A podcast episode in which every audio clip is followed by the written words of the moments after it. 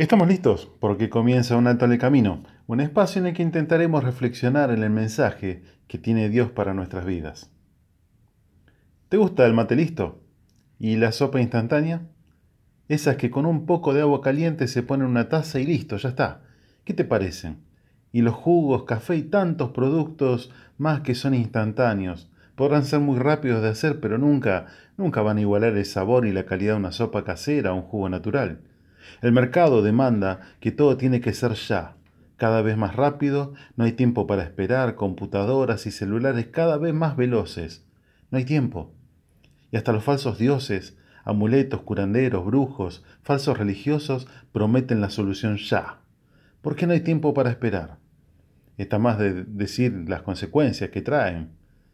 Jesús cuenta una historia con relación a esto, en un tiempo donde el pueblo de Israel sufrió una crisis de fe, el cual cuenta esta historia para enseñar un principio espiritual, un consejo, una señal de alarma ante el estado del ser humano, ante el estado de su creación. Cuenta que dos hombres mueren, uno va al seno de Abraham, Abraham, a la presencia de Dios, el otro un lugar de tormentos, el que estaba en lugar de tormentos dice la Biblia que, dando voces, dijo, Padre Abraham, ten misericordia de mí, y envía a Lázaro para que moje la punta de su dedo en agua y refresque mi lengua, porque estoy atormentado en esta llama. Evangelio de Lucas capítulo 16, versículo 25. Abraham le responde que eso es imposible. Entonces este hombre le dice, entonces te ruego pues que le envíes a la casa de mi padre, porque tengo cinco hermanos para que le testifique, a fin de que no vengan ellos también a este lugar de tormentos. Y Abraham le dijo, y a, a Moisés y a los profetas tienen, óiganlos. Versículo 29 del capítulo 16 del Evangelio de Lucas. Dos mil años después el mensaje sigue siendo el mismo. A Moisés y a los profetas tienen, óiganlos. Hoy el ser humano vive bajo la misma crisis de creencia que en esos tiempos. La promesa de una vida eterna está devaluada. Solo sacude a Cristo como cual lámpara aladino para que cumpla ciertos deseos. Se inventan rituales, fetiches y hasta palabras para poder satisfacer deseos. La paz es un bien preciado que se pretende lograr a través de la obtención de bienes, compras compulsivas o bien de ansiolíticos el consejo sigue siendo el mismo que dos mil años atrás, que desciende de lo alto ya no como un consejo, sino como un clamor de parte del Creador a su creación.